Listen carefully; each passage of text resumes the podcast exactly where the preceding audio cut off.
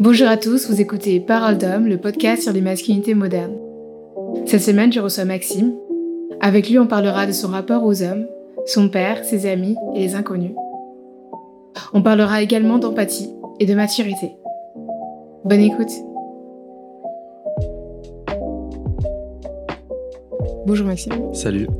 Comment ça va aujourd'hui Maxime? Ça va très bien. Et toi? Ça va très bien aussi. Cool. yes. Le naturel. On attend. Alors Maxime, est-ce que tu peux te présenter s'il te plaît? Ouais, donc euh, ben, tu l'as bien dit, je m'appelle Maxime, euh, je viens d'arriver à Paris, mhm. euh, je, suis, je suis un cursus en première année de théâtre, un cursus professionnel de théâtre, d'art dramatique plus précisément, mais sinon j'ai fait, donc là je, je sors d'une licence de droit et sciences politiques et à côté de ma, ma mon année de théâtre, je suis mon master en sciences politiques en distanciel de, de Bordeaux. Un homme très occupé. Oh oui. un homme occupé. L'avenir, on prépare l'avenir. Yes. on parlera de l'avenir après, mais parlons de ton présent. euh, quand je te dis masculinité, à quoi tu penses? Euh, Masculinité, je partirais sur la construction sociale mhm. euh, du genre masculin euh, au sein de nos sociétés, selon la société dans laquelle tu te retrouves. Que je pense que c'est quelque chose qui se construit et euh, non pas qui est inné ou qui est propre à un sexe euh, biologique ou euh, la masculinité, voilà, on peut décider d'en sortir ou de s'en éloigner, pas quelque chose qui est en nous, qui est ancré et qui est indéfectible. Et c'est quoi ta masculinité à toi? Comment tu as défini? Je dirais une masculinité de base, c'est-à-dire que, en tout cas, en apparence, même si le fait le fait d'être homosexuel, ça m'a permis aussi de me libérer sur, euh, sur certaines constructions euh, de genre, euh, notamment comment me comporter, comment plier mes jambes lorsque je suis assis, comment ajuster mes mains si je suis voilà en entretien ou avec des amis. Toutes ces choses-là, je les ai beaucoup ressenties quand j'étais jeune parce que j'essayais justement de d'avoir voilà, de, manier le curseur entre féminité et masculinité, de se dire, ok, donc ça tu peux faire, ça tu ne peux pas faire. Et finalement, après, quand j'ai accepté mon homosexualité, j'étais beaucoup plus ouvert à, voilà, à libérer certains codes euh, masculins pour prendre des codes peut-être plus féminins, même si je reste euh, en apparence comme ça de prime abord très masculin, mais sans, sans que ce soit conscient. Euh, c'est-à-dire que c'est tellement ancré en moi, c'était tellement mon éducation que je me rends même plus compte que oui, par exemple, je vais euh, prendre de la place à certains moments, je, vais tout simplement euh, voilà, marcher d'une certaine manière et non pas une autre, euh, parce que voilà, c'est comme ça que je dois être en tant que sexe masculin. C'est toutes des choses qui sont en moi que j'essaie de réfléchir, mhm. mais dans lesquelles je suis bien, parce que effectivement la société me valide ainsi, et donc j'ai pas à me remettre en question. Et donc, c'est pas un effort, en fait, ce serait plutôt un effort de me déconstruire et de m'opposer à la société. Mais donc là, je serais un peu en, voilà, ce serait, ce serait, euh, ce serait contre-productif pour moi pour me sentir bien et euh, pour préserver euh, ma santé mentale. Qui t'a aidé dans, sur ce chemin, ce cheminement de déconstruction hein, Qui t'a aidé? Qu'est-ce qui hmm. t'a aidé? Enfin, C'est pas forcément une personne, mais qu'est-ce qui t'a aidé? Est-ce que c'était des, lectures, des rencontres avec des personnes? Ouais. Euh, bah, ouais, mon environnement en soi. Après, je me suis accepté euh, donc euh, tardivement après le lycée. Jusqu'au lycée, je jouais, mais alors c'était c'était c'est purement sociologique. Ça, plus tu joues un code, moins tu l'as en toi, ou plus tu essayes de cacher quelque chose. Et donc, je surjouais, par exemple, je marchais, mais tel un kéké des plages qui venait.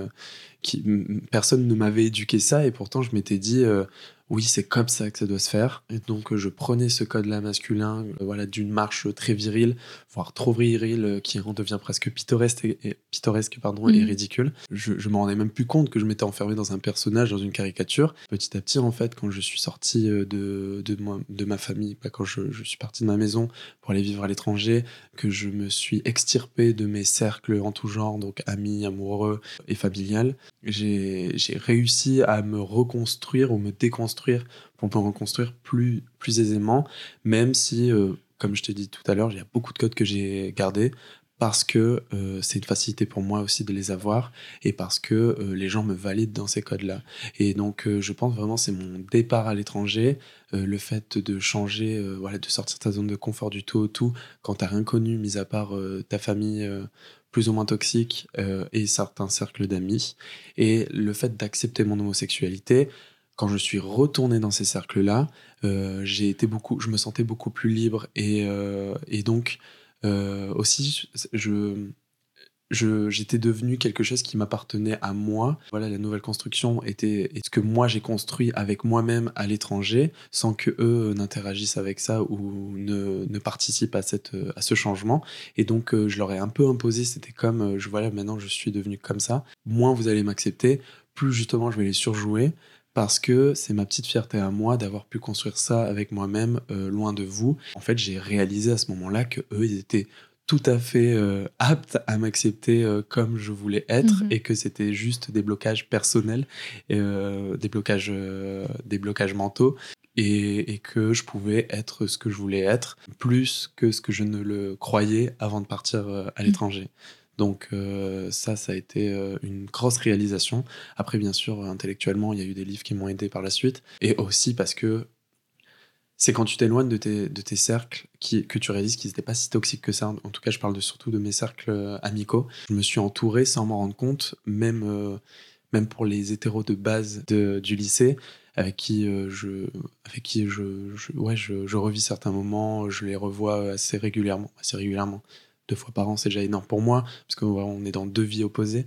Mais euh, voilà, on passe des super bons moments ensemble, et je me dis, mais ok, vous n'êtes pas déconstruits, ok, vous êtes des hétéros de base, ok, vous avez euh, connu que du privilège depuis que vous êtes né, mais vous êtes super bienveillants, énormément dans l'acceptation, et en fait, sans m'en rendre compte, c'est ça que j'ai fait au lycée, c'est que j'ai trié vraiment les gens qui allaient pouvoir m'accepter à l'avenir et ceux qui n'allaient pas le faire. Voilà, j'ai gardé euh, ceux en qui, au fond, sans m'en rendre compte, j'avais confiance. Et voilà, donc mon retour n'a pas été du tout une déception. Et eux m'ont très bien accepté comme ça. Mhm. Il y a tellement de choses à dire sur ce que tu as dit. Mais euh, on va revenir sur, euh, sur ton expérience euh, sur ton expérience à, l'étranger avant de, de parler de, de, tes parents, de ton cercle d'amis, ton cercle familial et euh, de là où tu as vécu. J'ai balancé des bombes. Ouais, tu as tellement de choses, tellement de choses à, à, dire sur ce que tu as dit. où est-ce que tu es parti euh, à l'étranger et comment c'était ton expérience euh, là-bas par rapport à, à toi, ton développement en tant que jeune adulte, en tant que jeune homme je suis allé à Montréal, j'ai fait une dépression. C'est bien amené, merci. Au revoir. voilà, je suis revenu. et euh, non, je me suis, je, je savais pas ce que je voulais. J'avais pas des résultats aussi euh, euh, j'avais des résultats corrects au lycée. Mhm. J'ai toujours été un élève moyen. Je suis quelqu'un dans la moyenne. Euh, classe moyenne, élève moyen. Écoute, euh, on est bien. On est ni, bien ni mauvais. On, ne sert pas à grand chose, mais on est là. Et donc, je, je m'étais dit, en fait, encore une fois, moi qui intellectualise beaucoup les choses, quand je dis intellectualiser, je dis pas que je suis intelligent, mais juste j'essaye d'analyser les choses. Des fois, c'est contre-productif. Mais c'est vrai que je n'avais pas réalisé en fait que c'était viscéral. J'avais besoin déjà de quitter euh, le cocon familial. Euh, je, savais que de toute façon j'allais le faire et que j'en avais envie, mais pas à ce point-là de me dire. Euh, j'avais pas compris que mon envie de l'étranger c'était surtout une envie de me dépénétrer un peu de tout le personnage que j'étais dans mon dans ma vie dans ma vie du lycée même tout le tout le passif que j'ai eu depuis que depuis que je suis né comment j'ai grandi avec ma famille comment je me suis fait de nouveaux amis et tout et donc vraiment je m'étais en fait, j'ai compris quelques semaines après que j'étais arrivé au Canada, euh, donc à Montréal, c'était mon, mon souhait. Pourquoi Montréal? Personne ne sait, mais en fait, j'ai capté ensuite parce que je savais qu'il y avait une communauté LGBT très bienveillante, très grande très ouverte et surtout avant-gardiste par rapport aux autres communautés gays. J'ai l'impression euh, dans le monde occidental, euh, par rapport à la France, même par rapport à l'Europe. Après, j'ai pas fait tous les pays, mais euh, ce que j'en ai entendu, c'est que notamment à Montréal, c'est réputé pour voilà être une terre d'accueil pour les gays, les homosexuels, la communauté LGBT. Et donc, donc en fait, ouais, j'ai choisi, ça, ça a été presque je n'ai pas réfléchi, je me suis dit, pars à Montréal, c'est là que tu dois être. Et euh, puis après, en plus, tu es en Amérique du Nord, donc tu pourras bouger, tu pourras voir ce qu'il ce y a aux alentours, et puis peut-être qu'il y aura des opportunités de bouger, enfin bref. Mais donc, euh, voilà, j'ai opté pour Montréal. Euh, je me suis accepté là-bas, je me suis découvert là-bas, euh, ce qui a été une chance folle par rapport à ceux qui découvrent la communauté gay en France, qui est pas, qui est pas, qui, qui est, il y a une belle communauté, notamment les nouvelles générations, mais l'ancienne communauté gay, notamment nous les twinks, euh, voilà, on, essaye de se retrouver, avoir des, des, icônes ou des modèles euh, sur qui voilà, on peut se reposer. Euh, elle, est, elle reste assez toxique, vieille génération gay, si on peut, si on peut voilà, synthétiser comme ça. Et donc, puis oui, quand j'ai les témoignages de mes amis qui se sont découverts ici, je sens toujours qu'il y a une il y a une fierté, bien sûr, parce qu'on est fier, on a des droits, il y a un passif, il y a une histoire. Il y a toujours un moment un peu sombre, en fait, de leur découverte de soi. Et je me dis, mais mec, tu t'en rendais pas compte, mais quelle chance d'avoir de t'être découvert et d'avoir fait tes expériences là-bas.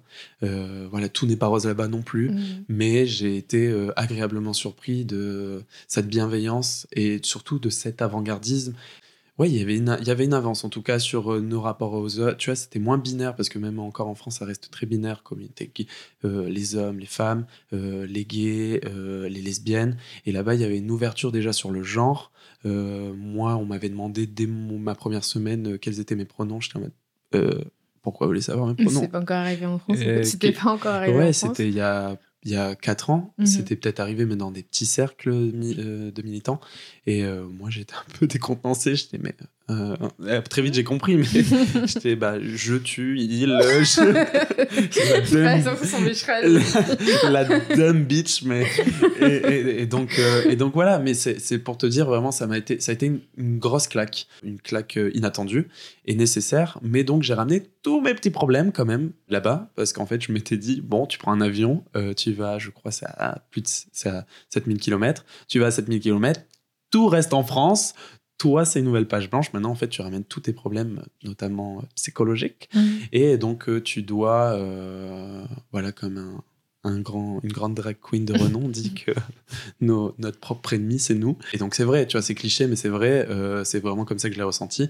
Mais en même temps, tu vois, même les moments très durs que j'ai pu vivre là-bas, tu fais d'une certaine solitude parce que tu ne connais personne et que, en fait, quand tu n'es pas en capacité d'être.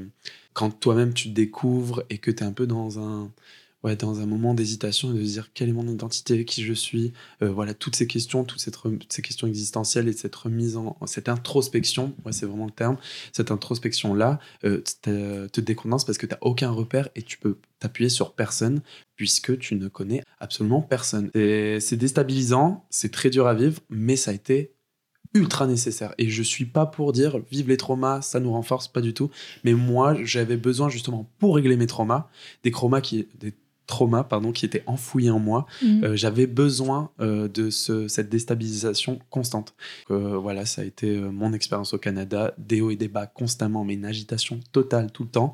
Mais ça m'a permis de venir avec une plus grande sérénité, une plus grande sagesse et maturité, bien évidemment. Étonnamment, malgré ces moments assez difficiles, j'ai été beaucoup plus sain avec moi-même après cette année de voyage que ce que je pouvais être avec moi ainsi que mon entourage avant de partir t'es revenu comme un, homme nouveau euh, en France ou t'as dû recommencer le travail euh, Ouais, non, déjà j'ai pris soin de moi. Je me mhm. suis dit, euh, mec, en fait, il y a des choses que tu as vécues ou même des choses que tu faisais qui sont inacceptables. Donc, déjà, va consulter mon petit gars. et surtout, j'étais beaucoup, même si tout. Non, en fait, j'étais pas un homme nouveau, j'étais juste la continuité de moi-même, mais voilà, un peu formaté mhm. sur une, une meilleure voie, si on peut voir les choses comme ça. Je me suis pas senti ultra différent, mais mes amis me disaient Mais Maxime, euh, ah ouais, t'es quelqu'un de bienveillant. Ah, mais t'es quelqu'un de gentil. Et moi, j'étais bah, pourquoi j'étais pas comme ça? Bon, t'étais, étais rigolo, quoi, mais euh, non, de la bienveillance, c'est pas ce qui était euh, le, ton premier trait de caractère. je me suis Bon, bah, c'est sympa. j'ai bien fait de partie. Enchanté. Et, et donc, j'ai, j'étais juste la continuité de moi-même, mais je pense que j'ai eu une une maturité accélérée mmh. grâce à cette année. Et surtout, je me suis rééduqué sur plein de sujets et juste la découverte de son homosexualité, euh, c'est un moment clé en fait dans la vie d'une personne euh, qui, voilà, qui sort du placard. En tout cas, moi personnellement, c'est ce qui s'est passé. Et donc, ouais, je suis arrivé, j'étais pas quelqu'un de différent, quelqu'un d'affirmé, mais le Maxime euh, qui devait s'affirmer. Et ça, ça a été une dé, vraiment une libération, une délivrance comme je n'ai jamais ressenti et que depuis je n'ai plus ressenti euh, dans ma vie. Et comment était le Maxime d'avant, du coup? Parce qu'on en parle, mais on ne connaissait pas le Maxime d'avant. Moi, je ne connaissais pas. euh, oui, c'est vrai que tu me connaissais pas. Bah, tu n'as pas choisi, mais la vie est bien faite finalement. Et euh, non, mais je- j'étais, j'étais euh, quelqu'un de toxique vis-à-vis de moi, vis-à-vis de mon entourage. J'ai vécu des choses pas faciles du tout, mais euh, ça ne légitime en rien la toxicité qui peut, en sortir. J'étais euh, voilà dans un nuage gris constamment. Concrètement, euh, je surjouais des personnages, du mec qui est détaché des gens et qui se laisse désirer et qui, qui va jouer avec ma, meilleure amie de- depuis 5 ans. Du coup, c'était ma dernière, ma dernière copine et elle, je l'ai fait souffrir, mais je l'ai fait, euh, fait tourner en rond pendant des mois et des mois en lui faisant croire que je l'aimais, mais parce qu'il me fallait juste une façade. Et donc euh, voilà, ça a été euh, euh, mon relationnel n'a jamais été très jamais été glorieux. Même, même l'après Canada, ça n'a pas été. voilà, c'est une éducation, c'est c'est retravailler retravailler qui on est, euh, son rapport aux autres. Et à ce moment-là, mais j'avais absolument pas l'intelligence, la maturité de pouvoir euh, prendre en compte tout ça. Et tout à l'heure, je te parlais en, en off, je te parlais d'empathie, et euh, je n'avais absolument aucune empathie. Je personne, comment dire, elle était en moi, c'est sûr. Dans mes actions de la vie de tous les jours, je, je ne, je ne témoignais absolument pas d'empathie et de, de sympathie même. En fait, j'étais très rigolo, j'étais très, j'étais le bon pote, mais je blessais énormément de gens sans m'en rendre compte parce que moi-même j'étais blessé et j'étais complètement euh, meurtri en moi. euh, voilà, je ne sais, je, je jouais une identité qui n'était pas la mienne sans m'en rendre Mhm. compte que je jouais cette identité. Donc tout était flou. En fait, c'était vraiment une période euh, assez floue, sombre. Mais en même temps, j'avais l'espoir à ce moment-là, et je pense que le- la décision de mon voyage et d'autres décisions par la suite euh, le prouvent, c'est que j'avais espoir en moi que euh, plus j'allais grandir, plus j'allais m'extirper de ce personnage et, de cette identité euh, toxique, plus j'allais me découvrir voilà, et m'épanouir et m'émanciper. Et, et je pense que mon plus gros problème, ça a été mes relations. C'est-à-dire que les gens, ils savaient pas s'ils devaient m'aimer, pas m'aimer. Euh, J'étais bien entouré, mais en même temps, je me sentais archi seul parce que c'est vrai que je donnais pas, je laissais pas les gens, euh, je leur permettais pas de me faire confiance. Donc en fait, je me dis, mais pourquoi tu te sens seul alors que tu fais tant d'efforts? Mais en fait, tu fais pas Mhm. d'efforts pour. Ouais. euh, euh, tu, tu vois, et je me victimisais beaucoup en Mhm. fait. Ouais, Il y a une grosse victimisation, mais parce que voilà, il y avait une souffrance importante, mais en même temps, en même temps, voilà, c'était à moi de d'aller chercher des réponses ailleurs et c'est ce que j'ai fait mais du coup j'ai eu l'impression que mon lycée mon collège ça a été quand même des années un peu gâchées Mhm. Après, c'est vraiment gâché. Si tu peux pas faire autre chose que. Pas être toi, non, mais, genre. mais quand je vois la nouvelle génération là ils sont Ouais. tous euh, ils sortent du collège et ils portent des valeurs incroyables et ils se Mhm. déconstruisent ils ont pas peur de remettre en cause leur identité euh, et même je te parle de gens encore mo- moins bien lotis que moi tu vois des gens euh, qui se sont qui ont vraiment vécu des souffrances à l'intérieur de l'institution familiale énormes et je me dis mais quel courage quelle quelle force et pourquoi je n'ai pas eu les repères et les exemples ou pourquoi je me suis pas j'ai pas essayé de me d'aller chercher des modèles euh, dans lesquels je pouvais puiser une certaine énergie pour euh, m'extirper plus vite plus Mhm. tôt de ce personnage là tu vois mais les choses sont faites Ouais. no Bah, regrets c'est écrit. Écoute, c'est fait, c'est le passé. Mais après, je, je sais pas si vraiment euh, la, gé- les générations euh, qu'on a maintenant, enfin les plus jeunes, ceux qui ont moins de 18 ans maintenant, sont si déconstruits que ça. Finalement, je pense qu'il y en a certains, oui, mais après, euh, ça reste quand même des adolescents. euh, c'est pas si déconstruit que ça, finalement. C'est juste que le climat fait qu'on est un peu tous obligés d'être euh, genre hyper ouverts. Sinon, c'est mal vu, Vous tu vois. êtes c'est- obligés d'être ouverts. c'est- Vous êtes obligés d'être des bonnes personnes, je suis désolée. aimer les PD aimer les lesbiennes aimer les trans on peut plus rien dire. non mais voilà, on est dans ça. Ou sinon pas extrême euh, de, de, de l'autre côté, c'est genre euh, les gens qui sont là en mode euh, génération identitaire. Enfin voilà, bon, on a on digresse, mais la ce que je veux- génération Z mais la Gen Z est différente et je pense qu'ils sont plus vocaux sur les, les réseaux sociaux, mais je sais pas si le changement se fait énormément sur, euh, Oui, dans la vraie vie, tu vois. Je pense Mm. que ça reste quand même des adolescents et qu'il y a quand même genre une pression énorme pour Une tumulte intérieure. ouais voilà timide intérieur qui qui est pas forcément aidé et en plus je pense que là on arrive quand même sur la dernière génération euh, des parents qui sont pas déconstruits qui font pas forcément le taf d'aller euh, Non, tout n'est pas parfait. tout n'est pas parfait je pense que d'un côté Mais il y a eu des grosses évolutions Oui. en quelques années et dans l'environnement français. Euh, je pense que selon les pays, on n'est pas tous à la même. Et selon la ville aussi dans laquelle tu grandis, on n'est pas sur les mêmes avancées euh, ouais sociales et de, de valeurs. Je sais pas comment décrire ça, mais de. hmm, Voilà, de, de rapport au monde et à l'ouverture et la tolérance. Effectivement, euh, j'ai l'impression qu'on a un peu plus de retard sur certains aspects. Tu le vois dans, dans le milieu. Moi, je parle juste, je, je parlais de, de- d'un milieu dans lequel je me reconnais et, euh, et je me sens concerné. Euh, même les drag queens, tu vois, elles sont arrivées, elles ont toujours été là, mais euh, la scène drag, elle, elle existe. je veux dire, en France, elle s'est développée très tardivement. Mhm. Après, peut-être parce que je viens d'arriver à Paris, et je m'en rends pas compte que peut-être à Paris, euh, les gens sont beaucoup plus à même de réfléchir sur certains sujets avant euh, que d'autres euh, qui vivent en la campagne et qui sont un peu reclus.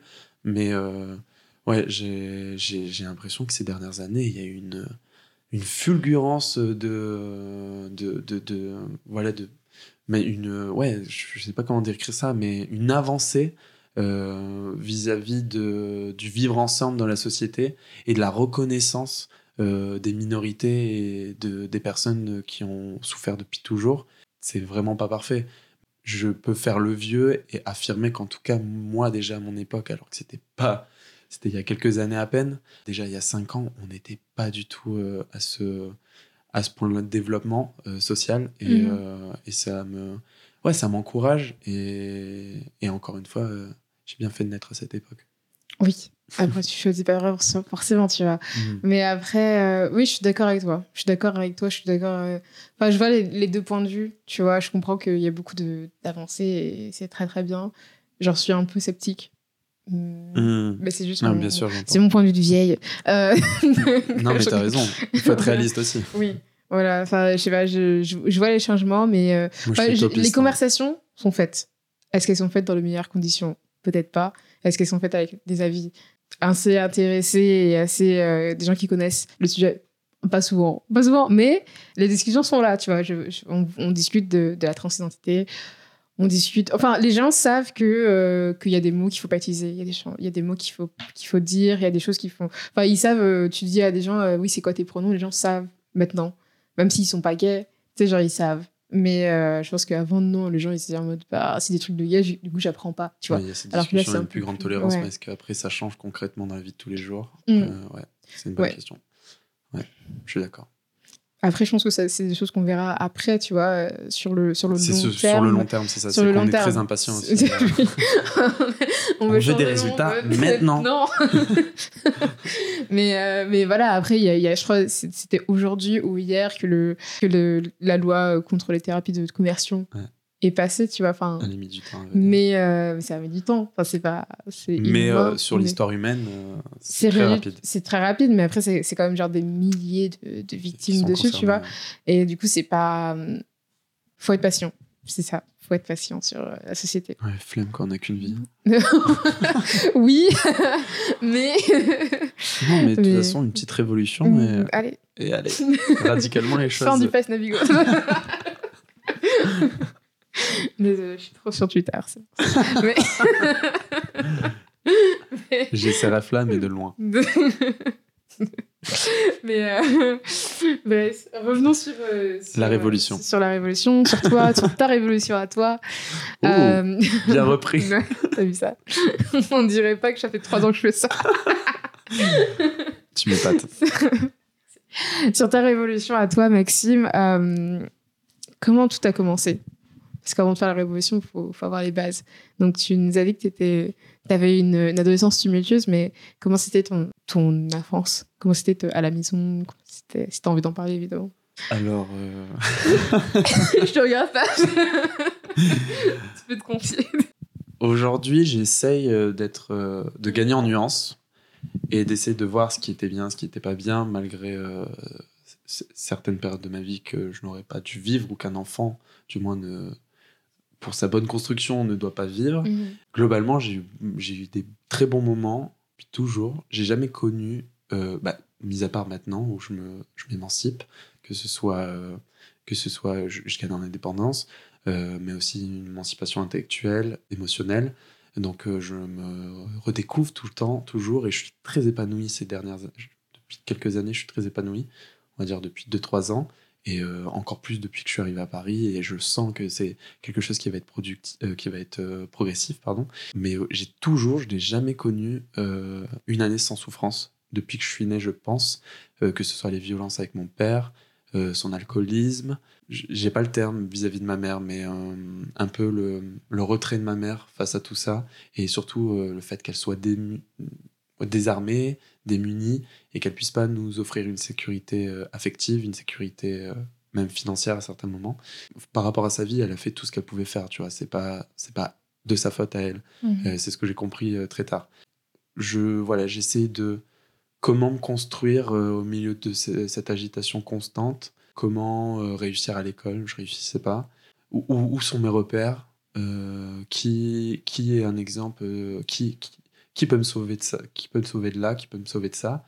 Puis t'es jeune, t'as pas les mots, t'as pas les, t'as pas les outils pour aller communiquer, pour aller chercher de l'aide. Et donc, euh, donc euh, j'ai toujours été euh, j'attendais, je, je m'observais, je me suis toujours senti observé. En fait, j'ai dit un truc à ma mère et ça m'a marqué euh, quand je suis arrivé en troisième, l'une des pires années de ma vie aussi, parce que je me faisais harceler à l'école. Euh, je me suis toujours fait har- harceler, mais la troisième euh, davantage, euh, parce que je suis arrivé dans un privé, comme par hasard. que je lui ai dit, mais pourquoi j'ai toujours l'impression d'être, de ne pas être là où je devrais être, euh, de passer à côté de ma vie? J'ai dit ça, j'avais, euh, j'étais en troisième, on a quel âge en troisième? On a 15 ans. on a 15 ans, j'ai 15 ans, toujours ressenti ce sentiment-là euh, depuis, depuis toujours. Je me suis toujours vu ailleurs, dans d'autres familles, dans d'autres, dans d'autres milieux, dans, et pas forcément dans une famille euh, riche, euh, même si ouais, il y a le rapport à la classe sociale qui, qui joue énormément. Euh, voilà, quand j'étais petit, je vivais en HLM. Ma mère, euh, du coup, elle a été lâchée par mon père. Elle avait deux enfants à charge, famille monoparentale. Voilà, je n'étais pas le plus malheureux, mais, euh, mais du coup, j'ai été confronté à une certaine pauvreté aussi. Mhm. Et euh, donc, bien sûr, tu envies, quand tu vas chez des amis, tu as des anniversaires, tu envies un, un autre cadre de vie. Mais en fait, je pensais que j'enviais l'argent matériel. Mais en fait, j'enviais juste euh, le, le paisible de ces familles, euh, le- la non-agitation. Et donc, voilà, donc euh, je me suis toujours reconstruit dans ce tumulte. Je mentais constamment à mes amis. Je faisais croire que j'avais une vie incroyable à côté. Je faisais croire que ah oui, maintenant ma mère était malade, mais non, en fait, euh, j'assistais au, suicide raté de ma mère et je leur disais, mais euh, ouais, non, euh, non, non, elle est. Ah oui, là, tu l'as vu tituber là dans la rue. Ah non, mais ouais, elle est. Ouais, non, je, je, je sais plus ce que je disais, mais Mm. j'inventais une... j'avais une double vie et j'avais honte en fait. Et ça, en lisant dernièrement plus de sociologie, du Édouard Louis, Fatima Das, je réalise que la honte, elle est propre à déjà des classes sociales euh, inférieures et elle est propre aussi à certaines situations de vie. Et moi, je l'ai ressenti à moindre. Bien sûr, je me... là, je fais pas le caliméro dans le sens où je, je sais que ma honte, elle était déjà beaucoup plus légère que quelqu'un qui va vivre en banlieue dans, dans une situation beaucoup plus euh, déplorable que la mienne. Mais en tout cas, c'est vraiment ce que je ressentais quand j'étais Mhm. enfant et que j'ai compris très tard, c'est de la honte. Et donc, pour pallier à, à ce sentiment, euh, je mentais constamment. Parce que du coup, j'avais un peu moins honte en leur disant Oui, euh, moi, j'ai fait tel voyage. euh, Ouais. j'ai ah non moi j'ai une maison j'ai une maison ah non moi je suis pas en HLM ah et oui j'ai mon papa et ma maman oui euh, je parle encore à mon papa Euh, oui tu vois je- et donc euh, et oui mon papa il m'amène oh, on est parti en week-end avec mon papa que en fait je me mentais constamment et moi-même j'y croyais donc c'était cool non mais Ouais. des fois, je me disais, mais t'as une belle vie, Maxime, quand même. Et non, je me, je, me, je me sentais bien Ouais. moments. Je me disais, mais écoute, moi, c'est ma, c'est ma façade. Il me voit comme tel, et puis ça me convient. Euh, J'ai cette double vie, ça me va. Si après, plus j'ai grandi, euh, plus aussi, en fait, je pense qu'il m'a manqué très jeune, c'est de lire énormément, euh, d'avoir des. Mais en fait, c'était pas mon éducation de base, mais d'aller chercher en fait des, des outils intellectuels pour essayer de m'émanciper le plus tôt possible de cette situation qui pouvait être Mm. plus ou moins délicate sur une période de ma vie.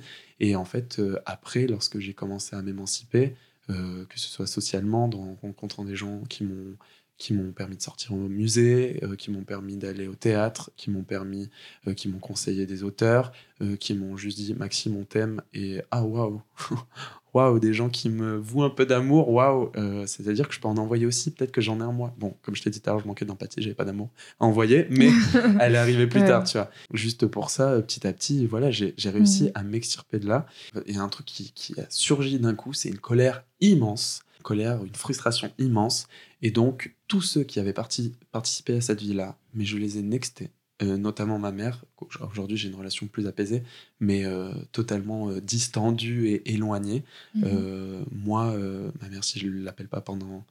Je suis content de l'appeler. En plus, c'est voilà, c'est différent. En ce moment, on est dans une nouvelle période et tout, une nouvelle construit différemment, et, et elle est importante pour moi, mais pour ne pas dire que je lui porte un amour de fils, de fils amer. Quoi. Euh, je la remercie énormément pour euh, ce qu'elle a pu faire malgré des situations euh, délicates, mais je, je ne ressens pas, je ne lui porte aucune admiration, aucun amour, un amour presque amical à certains moments, pas, pas du tout l'amour de l'institution familiale comme on l'a décrit dans les livres ou comme on voudrait qu'elle soit.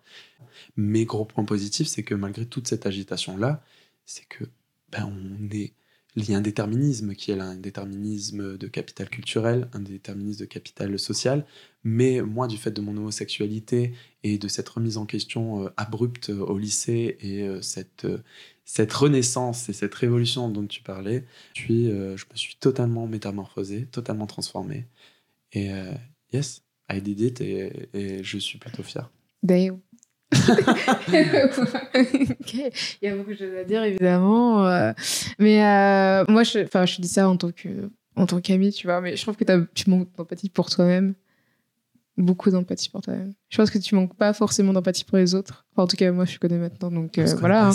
mais mais, non, mais, mais je trouve que tu manques beaucoup d'empathie pour toi, dans le sens où je trouve que tu intellectualises beaucoup tes sentiments et ça, c'est ce que je dirais à un peu tout le monde. Genre, arrête d'intellectualiser tes sentiments. Ressens. Ressens tes sentiments. Ressens-les. J'ai rendez-vous demain avec ma psy.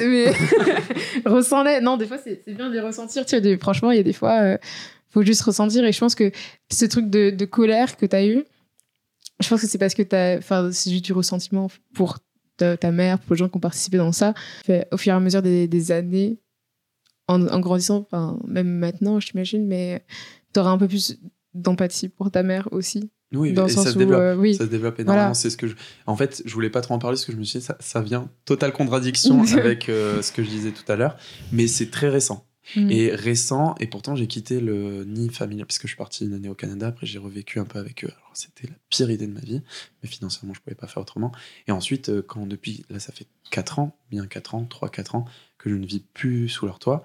Et ça a mis 3-4 ans, parce que c'est tout récent, que mhm. j'ai une relation un peu plus apaisée. Donc euh, je sais que par la suite, ça va un peu plus se développer.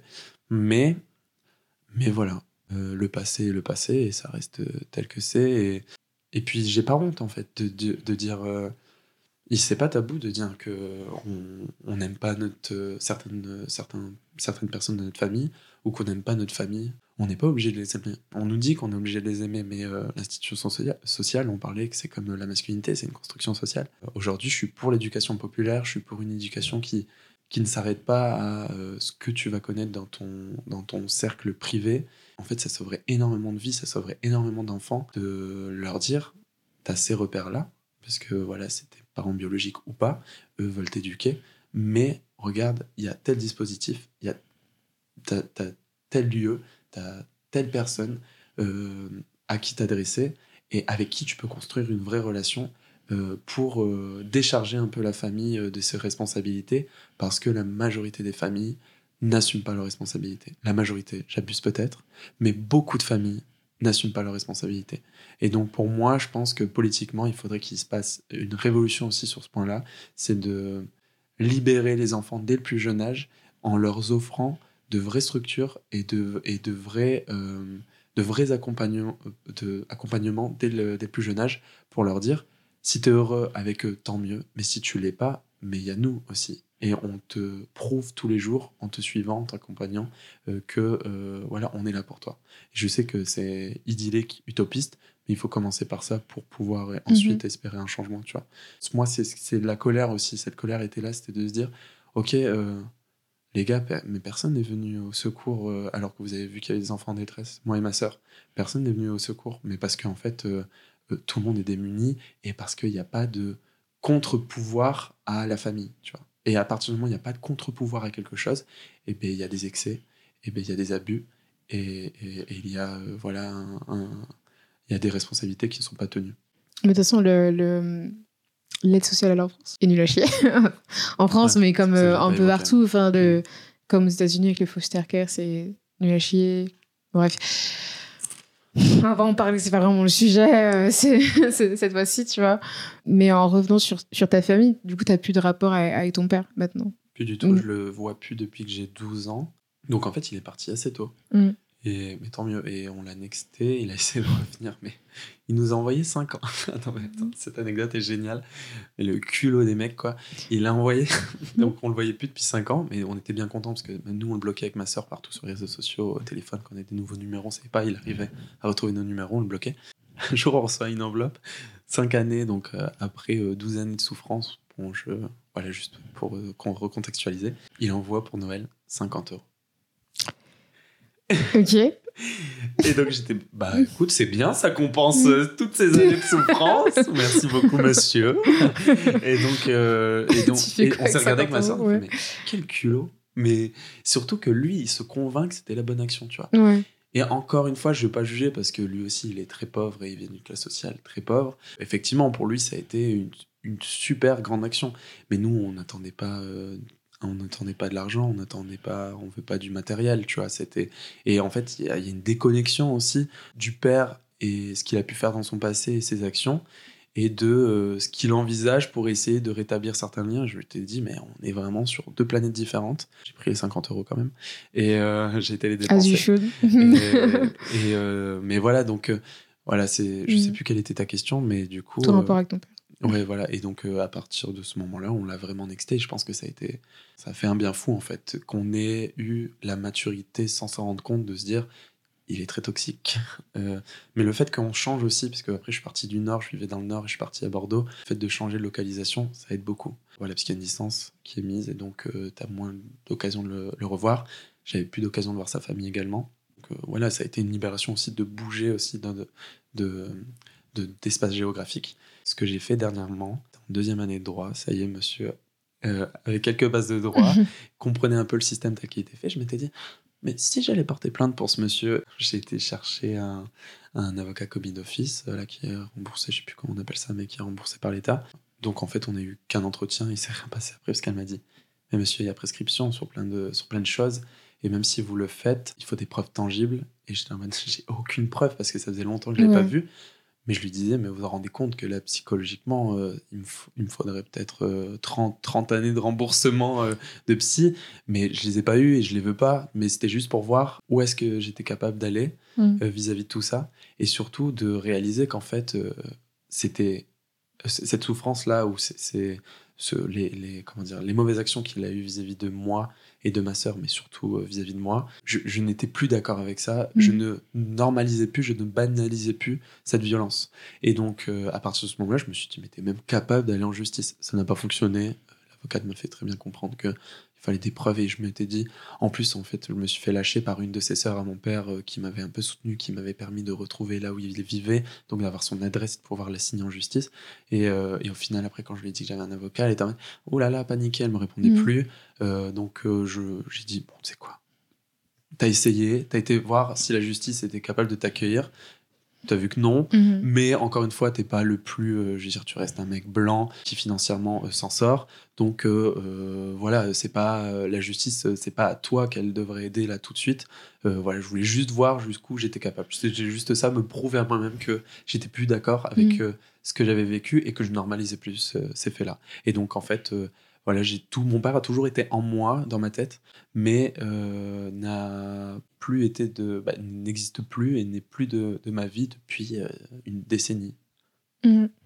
Tu avais envie de, de, justice, quoi, finalement. Tu avais envie de réparation. Mais j'ai capté que la justice, euh, pour l'avoir, c'était pas dans la, le système judiciaire ou dans les structures classiques.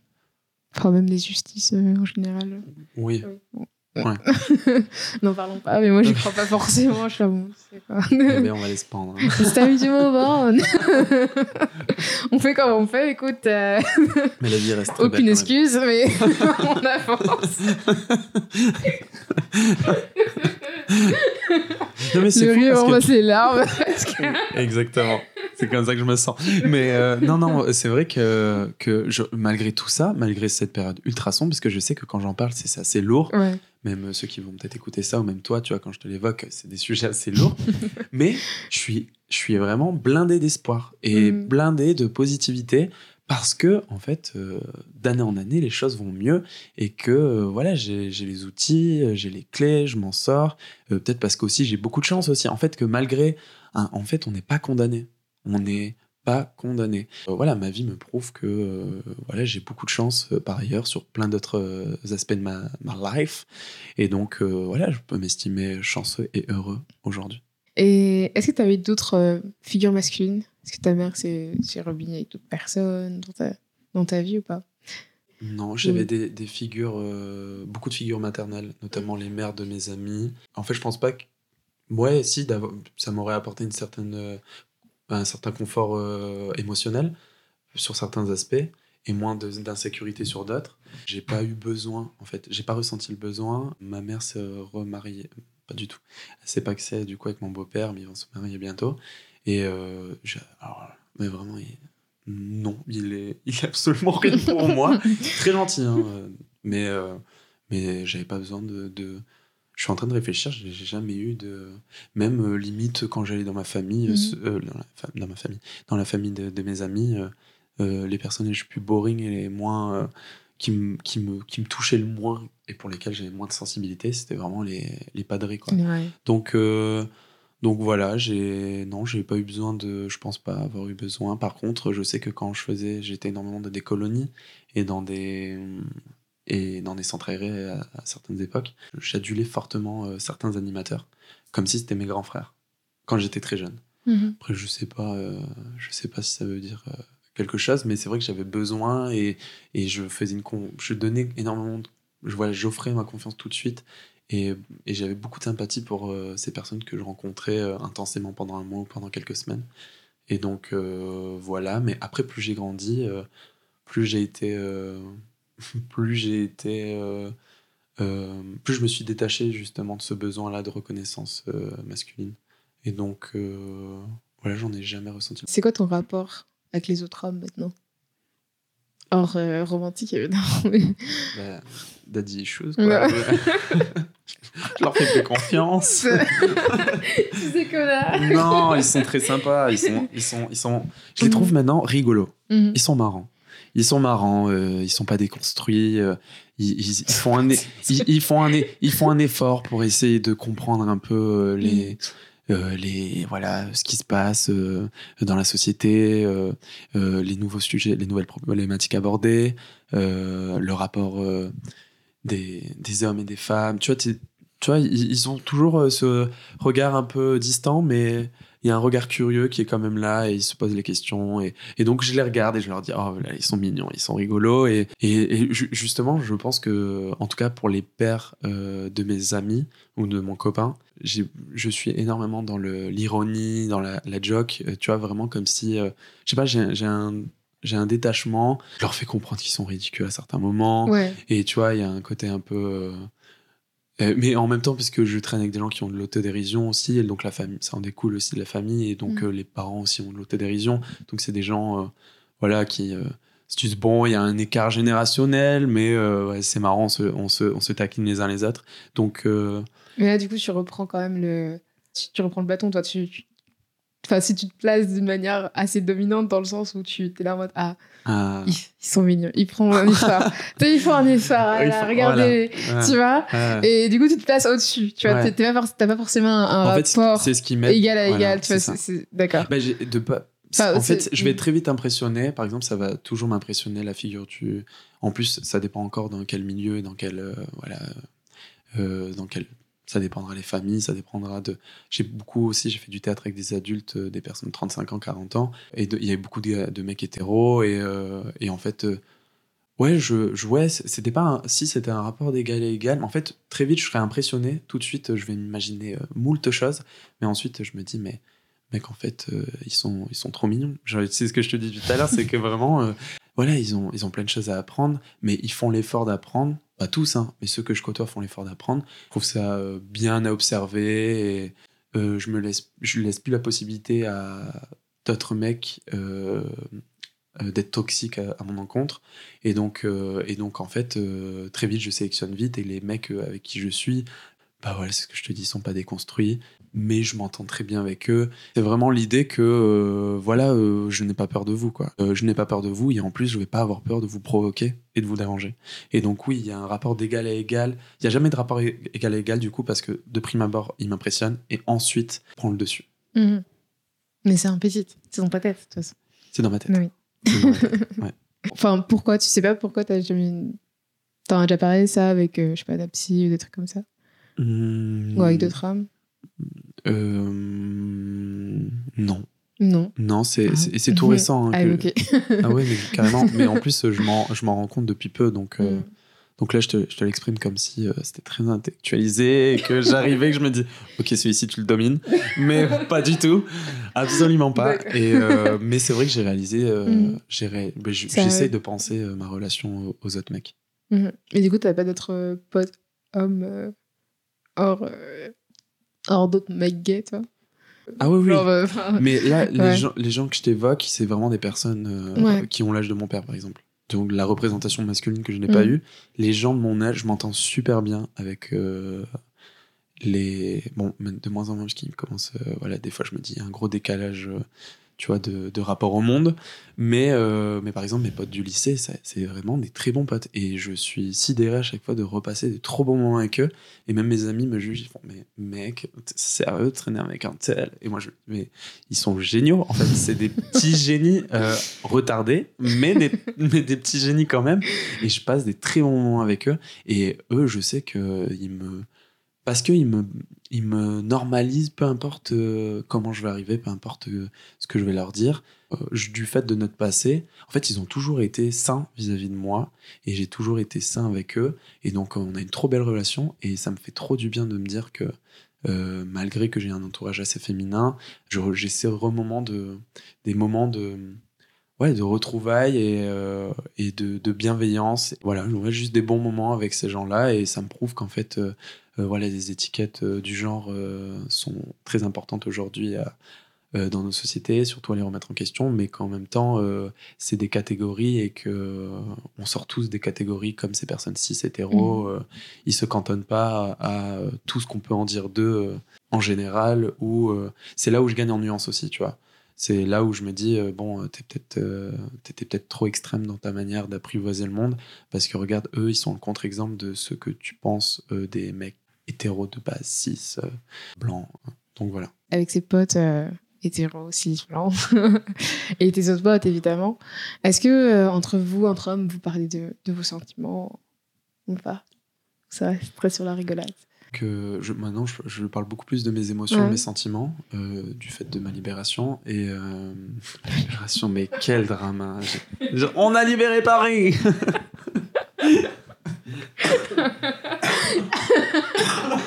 c'est tout. Je suis vraiment un gros drama, mais vraiment. non. Euh, non, on en parle très peu. Simplement, Ah. euh, j'aime beaucoup euh, justement euh, avoir ces discussions-là avec mes potes hétéros notamment. Mhm. ou même avec euh, des potes euh, qui ou des potes meufs mecs euh, qui euh, n'en parlent pas forcément euh, pour voir leur réaction un côté ultra euh, innocent euh, qui sort de leur bouche super sincère et même qui leur font énormément de bien. Moi ça m'aide aussi à me positionner et à voir euh, quel est mon stade d'évolution vis-à-vis d'eux quel, est le chemin que je dois faire encore quand je me compare à d'autres gens qui sont beaucoup plus libres aussi et moins pudiques sur euh, cette communication là des, euh, émotions.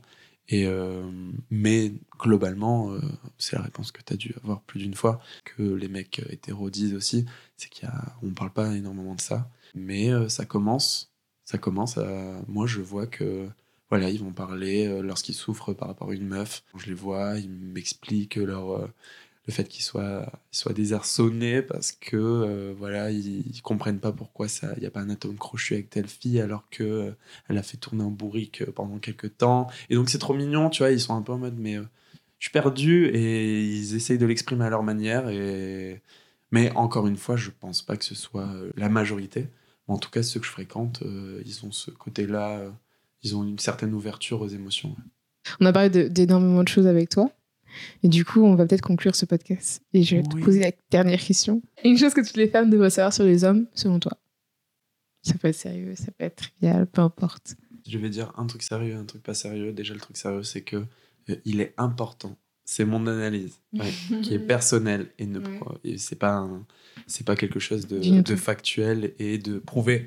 Mais il faut absolument dans toute relation créer un rapport de force égal. Donc, quitte à devenir misandre, ne jamais accepter euh, qu'un mec euh, son rapport à autrui et notamment aux meufs, par exemple, euh, concrètement, ne pas euh, être celle euh, qui relance la conversation à chaque fois, ne pas être celle qui cherche à faire en sorte qu'il n'y ait pas de vague, euh, que c'est elle qui euh, voilà, va le chercher à l'usure. Plus tu vas éviter les mecs, plus ils vont, on va, ils, vont, ils vont avoir de nouveau les pieds sur terre, et plus tu peux espérer une relation plus saine et avec un rapport de force égal. Donc je sais pas si c'est concret ce que je dis, mais Mhm. du, du coup, c'est vraiment ce que j'ai vu, ce que j'ai compris de mon expérience en traînant avec beaucoup de meufs. Tout le temps, constamment. Je pense que c'est vraiment euh, un point euh, sur lequel il faudrait vraiment travailler. Peut-être qu'il y a eu des études qui ont été faites, je sais pas. Mais euh, vraiment, ça, ce serait le seul conseil que je pourrais donner à une meuf. C'est ne jamais laisser une possibilité à l'homme dominer dans son rapport de force. Euh, que ce soit implicite, explicite, tout ce que tu veux. Mais est-ce que c'était assez clair? Oui, si, si, c'est super clair. Qu'est-ce Ouais. que j'ai à ch- à chaque Oui. fois que je parle, j'ai l'impression que c'est pas clair du tout. Et que je tourne en rond. Ok, ok. On a, on a Tant compris. mieux. Je te On a remercie compris, beaucoup. don't tax him. oui, c'était un peu ça. ouais. Voilà, en trois mots. Voilà. Merci beaucoup, Kaya, Merci à toi, Maxime. pour ton Euh, invitation. T'es une meuf superbe. J'adore ton podcast. Merci. Ah, ouais, je l'ai capturé. Merci d'avoir écouté ce podcast jusqu'à la fin. Si vous avez aimé ce genre de contenu, n'hésitez pas à laisser 5 étoiles et un commentaire sur Apple Podcasts. Cela nous aiderait énormément. Pour suivre toute l'actualité de genre, suivez-nous sur Instagram à genre-les podcasts et sur Twitter à genre les podcasts. À la semaine prochaine!